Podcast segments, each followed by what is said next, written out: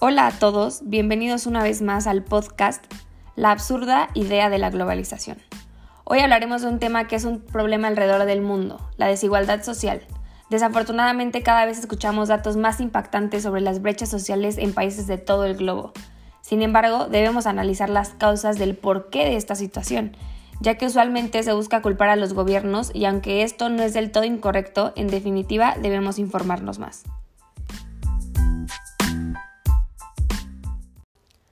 Corrupción.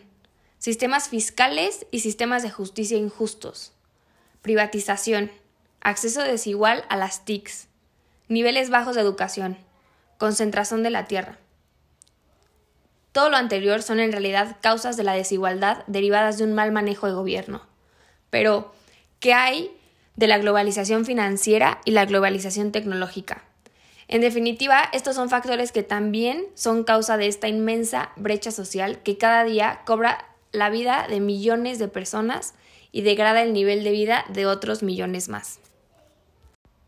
Para iniciar, debemos entender que vivimos en un mundo tan globalizado que hemos perdido de vista que no todos los aspectos sociales, culturales y económicos de un país pueden ser homogeneizados para entrar en un sistema internacional también homogeneizado. Cada estado cuenta con características demográficas, económicas, sociales y culturales distintas, tanto en comparación con otros países como al interior de los mismos. Es decir, en México no se cuenta con las mismas condiciones en el norte que en el sur. México no cuenta con las mismas condiciones que Estados Unidos y Estados Unidos no cuenta con las mismas condiciones que algunos otros países europeos como Francia. Entonces, es ilógico pensar que todos debemos de cumplir con los mismos estándares de desarrollo o de políticas es simplemente imposible. No nos hemos percatado de estos aspectos o tal vez el interés de los gobiernos es mucho más grande que el bienestar de su población, pero los datos hablan por sí solos. De acuerdo a datos de la CEPAL, el coeficiente de Gini para América Latina, tomando los años de 2002 a 2019, en Brasil, en 2002 se poseía un coeficiente de Gini de 0.57 y en 2019 uno de 0.53. En México, 0.50 y luego 0.46. Mientras que en Colombia se tenía un 0.56 en 2002 y en 2019 uno de 0.49. Para entender un poquito mejor el coeficiente de Gini, esta es una de las formas para medir la desigualdad donde 0 corresponde a una perfecta igualdad y 1 a una perfecta desigualdad. Imagínense estos números que oscilan alrededor del 50% de la población de los países mencionados traducidos en millones de personas que día tras día se enfrentan a una calidad de vida precaria en donde la seguridad social, la seguridad alimentaria y demás aspectos parecidos son considerados como un lujo. Esto también debido a otro de los efectos de la globalización, la desigualdad salarial. En este tema de la desigualdad salarial entran muchos factores como puede ser el género, la región y el área de trabajo. Pero enfocándonos en la desigualdad salarial por temas de globalización, podemos ver que esto se da por una desconcentración de las cadenas de producción, en donde hay países que ofertan una mano de obra barata con tal de que empresas extranjeras se establezcan en su territorio. Pero todo esto es a costa de salarios precarios, jornadas de trabajo excesivas, condiciones de trabajo infrahumanas. De verdad que estamos regresando a las prácticas que se realizaban en la revolución industrial, donde se observaba de forma clara la explotación laboral. Pero lo más sorprendente es que han pasado 141 años desde esta etapa histórica, pero no hemos logrado avanzar como sociedad. De hecho, estamos retrocediendo. Parece que no aprendemos de los errores del pasado. La tan famosa frase quien no conoce su historia está condenado a repetirla del poeta Jorge Agustín es completamente real y lo estamos viviendo ahorita en la actualidad. Ahora, ¿quién no ha escuchado hablar de las famosas tiendas de ropa que hoy son denominadas como fast fashion? Estas grandes corporaciones son un una de las cadenas más importantes en la construcción de esta desigualdad. ¿Por qué? Porque en las plantas maquiladoras de ropa trabajan niños y niñas desde los 8 años de edad y son esclavos de este trabajo cuando en realidad deberían de estar estudiando y teniendo una niñez normal. Aunque bueno, deberíamos de definir qué es lo normal, pero definitivamente tomemos la dignidad como un requisito mínimo para un buen desarrollo. Eso también lo sufren los adultos que con el paso de los años ya no pueden trabajar la misma cantidad de horas ni al mismo ritmo. Pero eso no importa, porque hemos creado una visión mundial en donde ganar dinero en grandes cantidades es el único objetivo. Pero en este caso, Ni siquiera las personas que trabajan ganan grandes cantidades. De hecho, ganan alrededor de 30 centavos de euro la hora. Esto equivale actualmente a casi 8 pesos mexicanos. De verdad esto es sorprendente y no sé qué esperamos las, que las personas hagan con este dinero.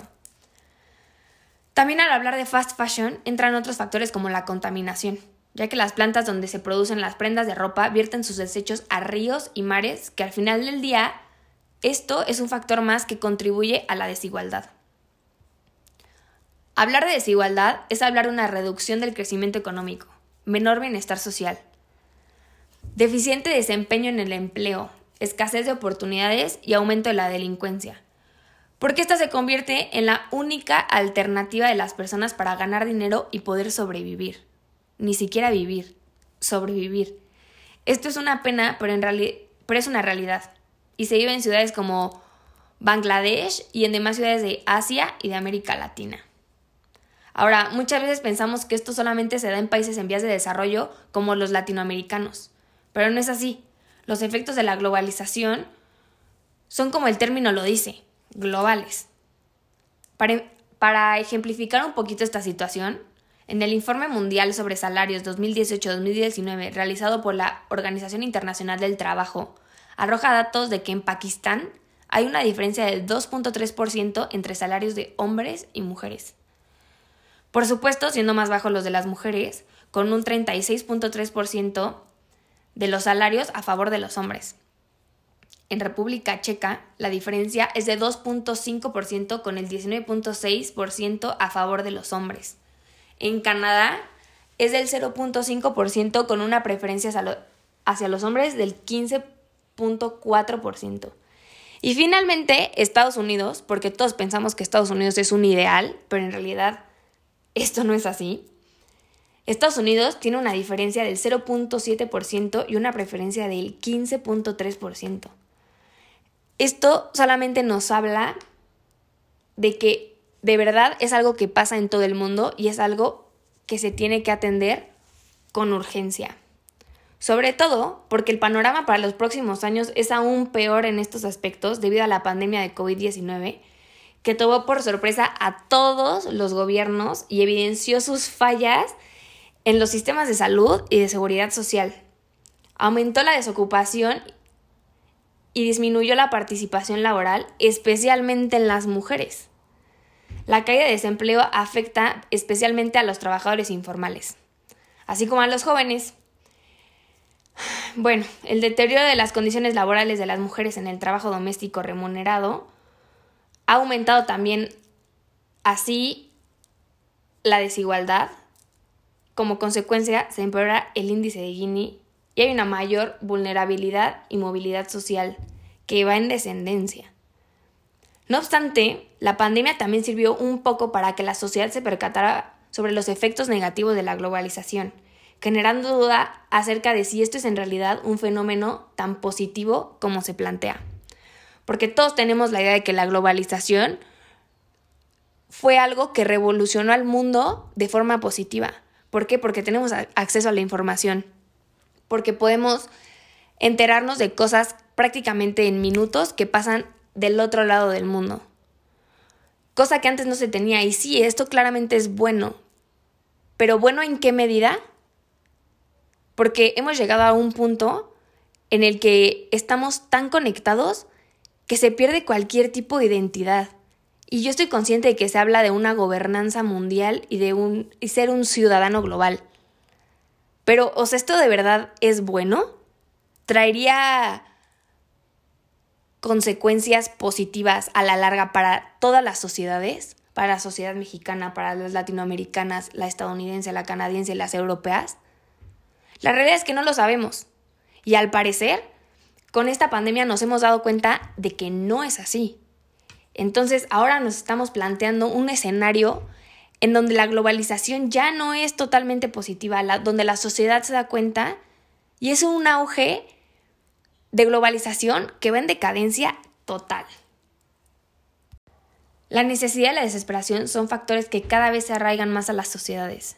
Sin embargo, la respuesta que se le da a estos problemas no es suficiente. Se tiene un progreso lento para reducir la brecha salarial y la desigualdad en términos generales. Los índices de pobreza continúan creciendo y las cadenas de producción siguen los mismos pasos como si éstas no formaran parte de un problema real. Mientras que constantemente se buscan nuevas y mejores formas de lograr que todos estemos más conectados entre sí. Pero desafortunadamente esto no será de ayuda a menos de que dejemos de intentar homogeneizar todo nuestro entorno. Por más de que como sociedad hemos intentado innovar en temas empresariales y laborales hasta llegar al tema de los freelancers, esto no es suficiente y debemos de estar conscientes que muchos de nosotros hablamos desde una posición de privilegio. Me incluyo. Y aunque estamos al tanto de las diferentes situaciones que pasan alrededor del mundo, nunca entenderemos al 100% lo que viven las familias en el sudeste asiático, en África o en el sur de México, por mencionar algunos ejemplos. En muchas ocasiones, las políticas que realizan los gobiernos son llevadas a cabo por iniciativas desde los niveles altos de esos gobiernos, impulsados por los sectores altos de la sociedad, con el supuesto objetivo de responder a problemas que atacan a los sectores bajos de la población, a los sectores que día tras día sufren los efectos negativos de este proceso globalizador. A mí se me hace una falta de respeto que las, los dirigentes políticos continúen haciendo las políticas para aliviar la desigualdad, supuestamente, de esta manera. Porque la realidad es que los efectos cada vez son más negativos que positivos y no dan una solución. Todos nos esforzamos poco o mucho, pero nos esforzamos. Pero entonces, ¿dónde queda el papel del gobierno y del nivel socioeconómico alto de las sociedades que ha sido caracterizado por impulsar numerosas políticas? Porque la realidad es que falta su apoyo para poder transformar esta forma de pensar tan obsoleta y absurda bajo la que se instauró todo un proceso globalizador. ¿Qué pasa con la creación de nuevas políticas que alivien esta crisis de desigualdad? Es momento de que las creen sin excusa porque esto es algo que ya no se puede tapar, es evidente. Existe la posibilidad de que si a esto no se le da una respuesta en el corto plazo, las manifestaciones sociales que ya están presentes en países como Rusia, México y Argentina se conviertan en una revolución social sin precedentes, porque pensemos, si las revoluciones del siglo pasado eran fuertes sin tener el acceso a la información y tecnología con la que contamos hoy en día, ¿qué alcance podrían tener si tuvieran lugar el día de hoy. Me sorprende que esto no sea algo que, consideren los gobiernos. Al final del día, el mayor poder recae en nosotros como sociedad, pero no podemos frenar un proceso globalizador por nuestra propia cuenta. Los cambios son necesarios y urgentes, y considero que tarde o temprano los diferentes gobiernos van a tener que hacer los cambios, porque no hay forma en la que los países resistan de esta manera. Las consecuencias demográficas y económicas ya se sienten. Este no es ni será un camino fácil, pero se debe poner especial atención a la desigualdad, ya que puede ser una de las mayores amenazas que atacan a la sociedad y por lo tanto a la humanidad. No podemos dejar que esto continúe. Como sociedad debemos contribuir en la medida que tengamos alcance para frenar estas cosas y hacer que más y más personas se den cuenta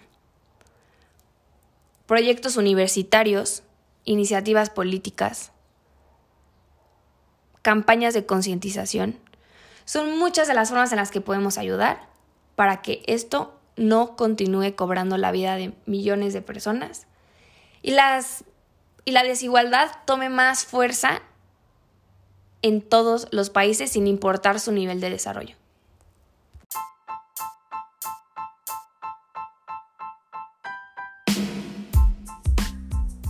Así llegamos al fin. Muchas gracias por escuchar nuevamente este podcast donde nuestro objetivo es informar sobre la realidad global. Esto fue la absurda idea de la globalización.